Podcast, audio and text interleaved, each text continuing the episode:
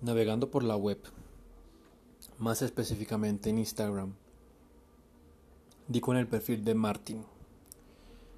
Evidencié que estaba haciendo unas ilustraciones que se basaban en las emociones que él había sentido en su vida y las relacionaba mucho a un anime, en particular One Piece. Inmediatamente me comuniqué con él, sabía que tenía que entrevistarlo. Y aunque esperaba que la conversación con él fuera productiva, resultó ser el doble de productiva. Tanto que decidí dividir la charla que tuve con él en dos partes. En esta primera parte podremos escuchar un poco de la historia de Martin, qué hizo, qué estudia, dónde vive, a qué se dedica y conocer un poco la personalidad de él. Adicional hablamos un poco de las perspectivas y opiniones que tenemos acerca de la educación, del camino de vida, de cómo está formado este mundo y el sistema. No siendo más, te dejo con la primera parte de este capítulo especial con Martín. Hola, buenas, Orlando. ¿Me escuchas? Hola Martín. Sí, perfecto. ¿Cómo estás? Muy bien, muy bien. Aquí sentado en una... al lado de la ventana. La verdad que Ok, ¿en qué parte de España estás? ahora estoy en Barcelona, por el En centro Bar- más o menos. en Barcelona. ¿Y vives del todo allá o estás por un tiempo? Bueno, yo en realidad vivo en Sant Boi de Llobregat, que está como a unos 25 o 30 minutos de Barcelona, pero vivo aquí con mi chica y voy, voy variando de un sitio a otro, según convenga. Y bueno, pues voy variando, voy variando. Hay algunos días que me quedo aquí cuatro días, cinco, y otros que me quedo tres, y así pues voy cambiando, no sé. Ah, perfecto, perfecto. Eh, Martín, bueno, una pregunta. ¿Es Martín o Martín? Es Martín, ¿cierto? Eh, realmente es Martín. Ah, Aquí en España se pronuncia como Martín, pero la verdad que, bueno, no- me suelen decir Martín porque suena mejor. La verdad que mola más, me lo dicen mucho. Y sobre todo, pues como que me lo empezaron a decir eh, en la adolescencia y tal, y se quedó un poco, se quedó un poco ahí. Entre mis amigos me llaman así. Sí, no te voy a negar que Martín suena mejor que Martín. Le da como Martín al tema.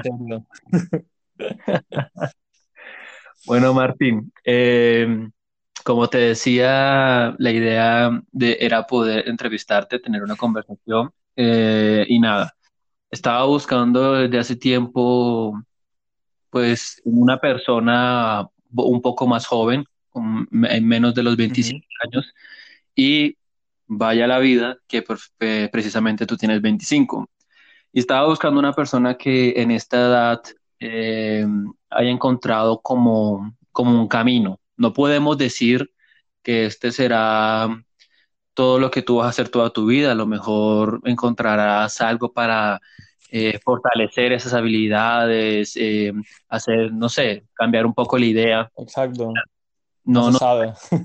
y no sabemos qué va a pasar en la vida, pero me gustó mucho el hecho de que noté desde un principio que lo que estás haciendo lo haces porque te nace, no, no porque busques dinero, sino porque siento yo en mi percepción que lo haces porque te nació, te nació de, de- de las entrañas.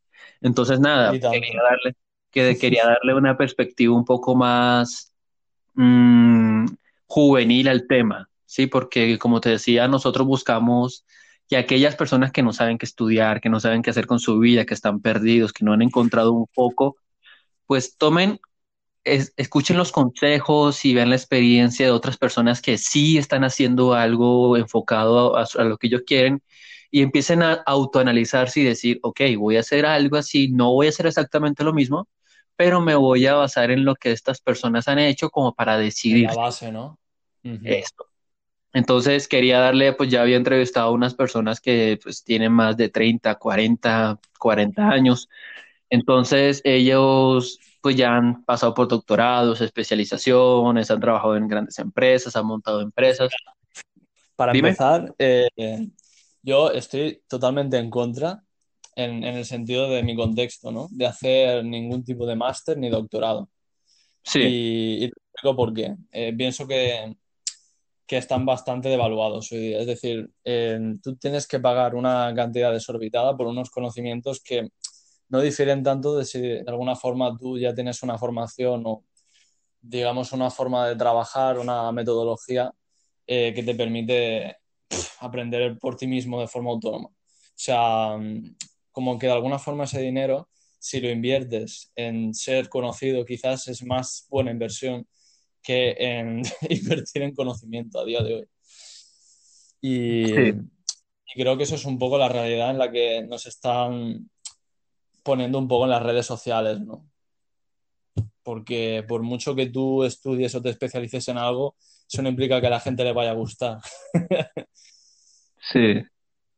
No, sí, de hecho, ese, ese es un tema muy interesante a debatir porque sí, tam- también comparto un poco el tema de que como que ese impacto o esa posición súper alta de formación para la vida, que son los doctorados y especialidades, pues con el tiempo ha ido cambiando. Siento y defiendo que aún son importantes porque te permiten obtener conocimiento, pero, tam-.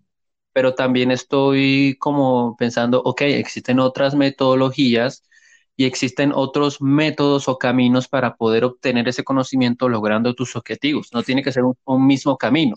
Entonces ahí hay como, como una franja gris bastante amplia. Hay, hay una grieta, exacto. Sí, sí, es, es un gris ahora. Es decir, tú, digamos que, bueno, yo hice una carrera, ¿no? Especializada en narración visual, que, que bueno, pues el título de, la carrera, bueno, del grado, que ahora le llaman grado aquí, eh, era arte y diseño y nos, nos enfocaron un poco como aprender un poco de las artes en general, ¿no? La palabra arte en mayúscula.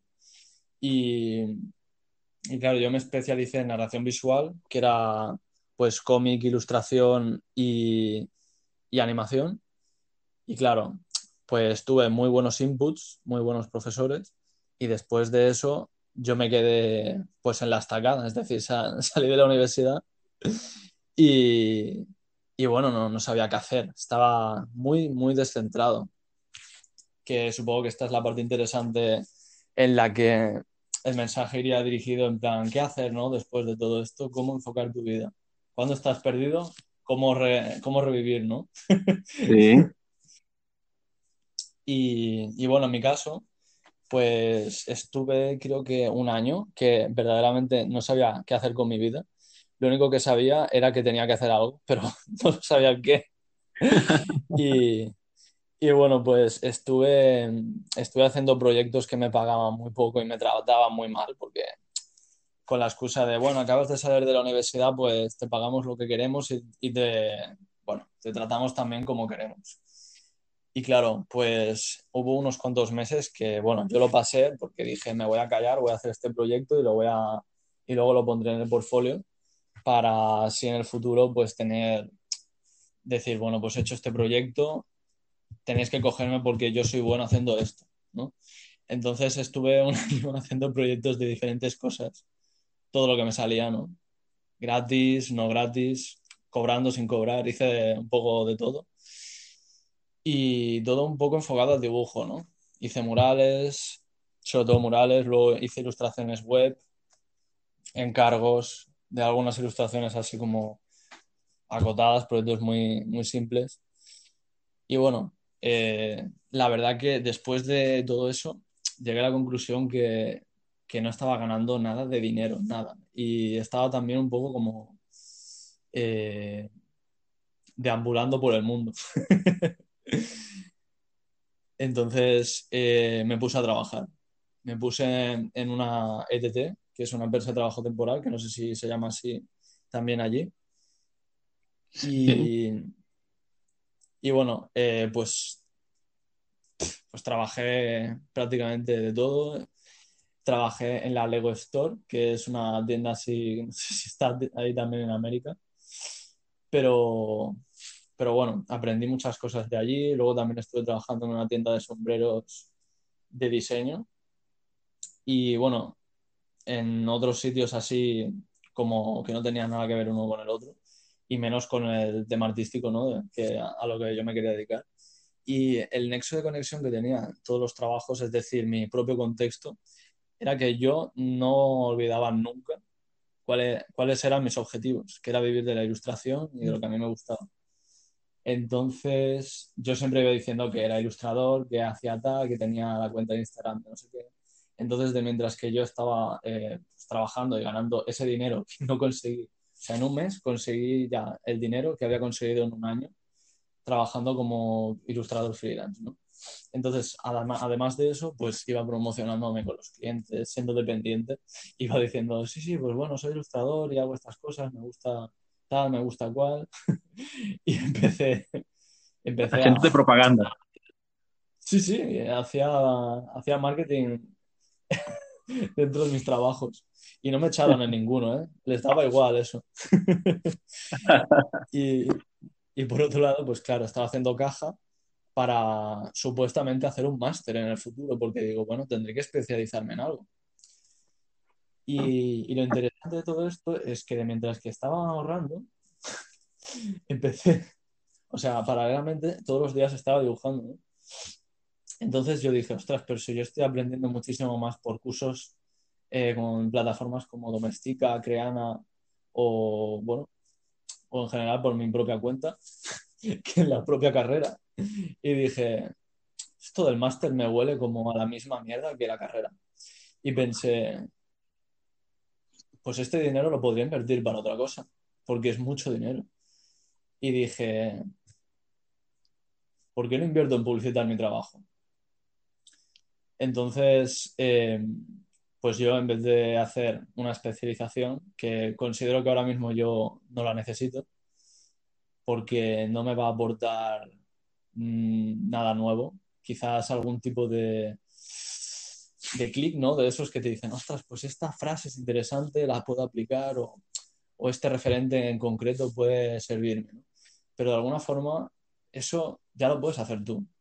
Mm, yo en la carrera me dieron, sobre todo se centraba en la carrera artística en dar referentes. Cada día nos estaban bombardeando referentes, referentes que luego a mí no me han servido absolutamente nada, solo por cultura general, pero que los tengo yo como eh, no los miro cada día, no sé qué son de su vida, ni lo que hacen. es como, es dinero tirado. Entonces, eh, yo por mi propia cuenta, como tenía interés en, el dibujo y en especializarme en eso, pues yo mismo desde siempre me, empezaba como a comprar libros, libros, libros, libros de ilustración, de, de cómic, que sean así como experimental, diferentes, que, que, que dieran como un enfoque fresco ¿no? a, a, la actualidad en la que estaban diseñados. Y bueno, pues como que siempre he tenido ese afán por no hacerle caso a lo que me decían, de ser un poco pirata, ¿no? En este sentido, de hacer un poco lo que me dé la gana. Y, y bueno, supongo que consiste un poco en eso, en tener un carácter propio y, y en vez de esperar a que te, te hagan el caminillo con la grúa y tal, y sepas por dónde ir, cojas tú una pala y aunque vayas más lento, pero te construyas el que verdaderamente vas a ir. No sé. Una pregunta, antes de que continúes. Eh, cuando tú decidiste, eh, allá salen de la ESO, si no estoy mal, ¿cierto? Sí. Eh, cuando, cuando, tú, cuando tú saliste de eso y dijiste, bueno, voy a, voy a empezar a, a meterme a todo este tema de artes, de diseño, ¿Tú venías mucho tiempo con esa idea o fue como una decisión rápida que tomaste? Mm, de hecho, te voy a decir algo que también es muy interesante, porque yo desde siempre me habían gustado los dibujos animados, me había gustado la animación, y era como mi catarsis, ¿no? Cuando yo llegaba del colegio, que estudiaba, que a mí nunca me ha gustado estudiar, mi madre se ríe porque siempre dice, tú querías dejar el colegio desde, desde P5, que se dice aquí, en de 5 años. Yo, yo, iba a clase llorando porque yo lo que quería era dibujar o estar en, en casa haciendo cosas creativas, mis, mis movidas. Y, y cuando iba, pues eso, estaba ahí como muy forzado. ¿no? Y, y, cuando terminé la ESO, en vez de, yo, yo, no hice bachillerato artístico, no hice, no hice artes, hice bachillerato social, porque me decían todos que si estudiaba artes no tenía futuro.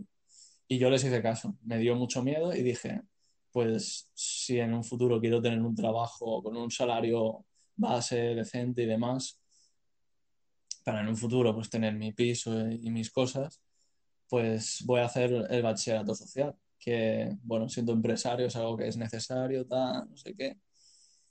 Yo no hice artes, para empezar.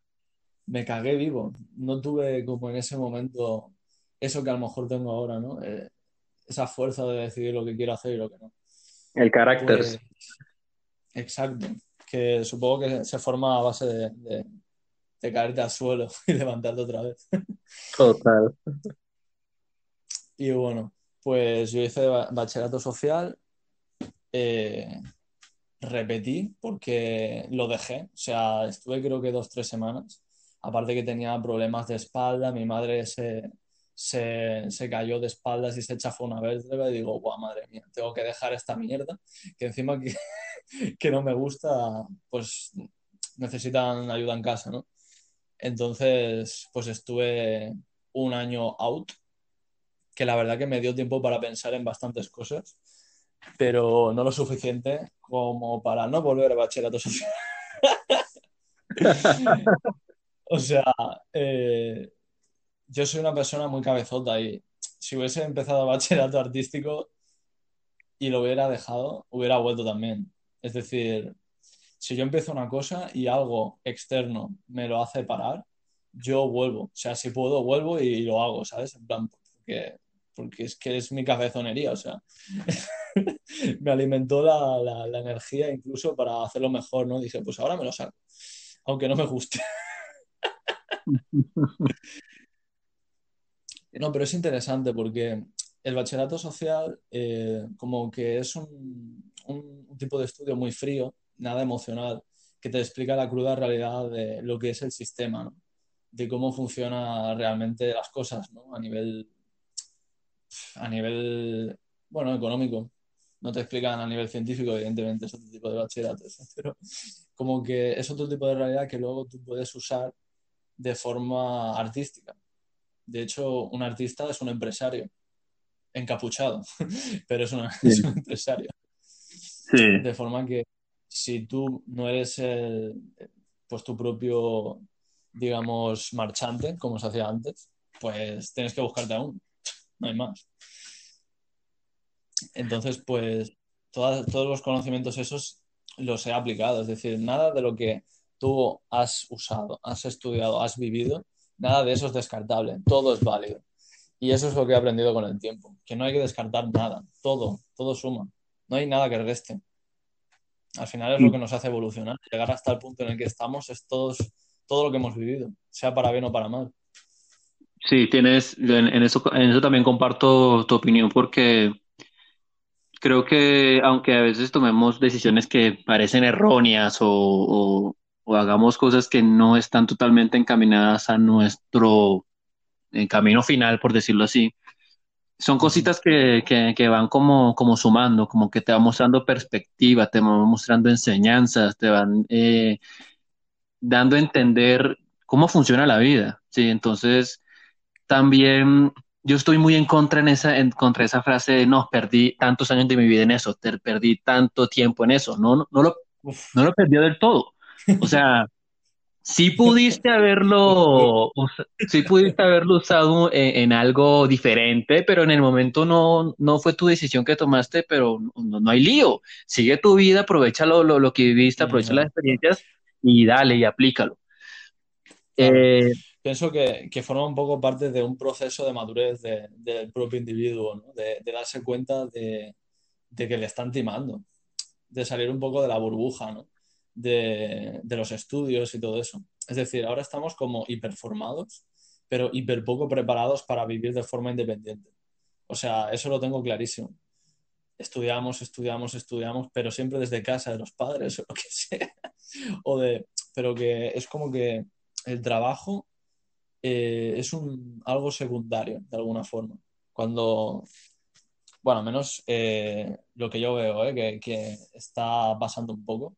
Es decir, es lo primario, pero te lo venden como secundario dentro de estas organizaciones públicas o privadas de enseñanza. No, no te avisan de lo que va a venir, solo te dicen cuatro chorradas y te meten una patada en el culo y apáñatelas, ¿no? No está mal Sí, no. porque Sí, de... Sí, ya digo esto y, termino. Eh, no está mal porque de alguna forma quien tiene la habilidad, ¿no? de, darse cuenta eh, o rectificar y decir, ostras, pues esto se tiene que hacer de esta forma, no como lo decían aquí. Quien tiene ese carácter, ese, poder de decisión de decir, pues esto que me este era un gilipollas, este profe era un gilipollas, o, o esta persona no decía la verdad o se estaba equivocado. Quien tiene esa capacidad, pues puede volar libremente, ¿no? Pero ¿y quién no la tiene? ¿Quién le avisa a esas personas que se tienen que hacer esas cosas? Nadie. Y se pierden. Y yo lo veo fatal eso. Lo veo fatal. O sea, muy injusto. Como que sí, no, no, no los preparan. Y yo creo que esas personas se lo merecen tanto como las personas que se lo tienen, se tienen que dar cuenta de forma independiente, sea por X o por Y, porque no siempre son ellas mismas, sino factores exteriores. No sé.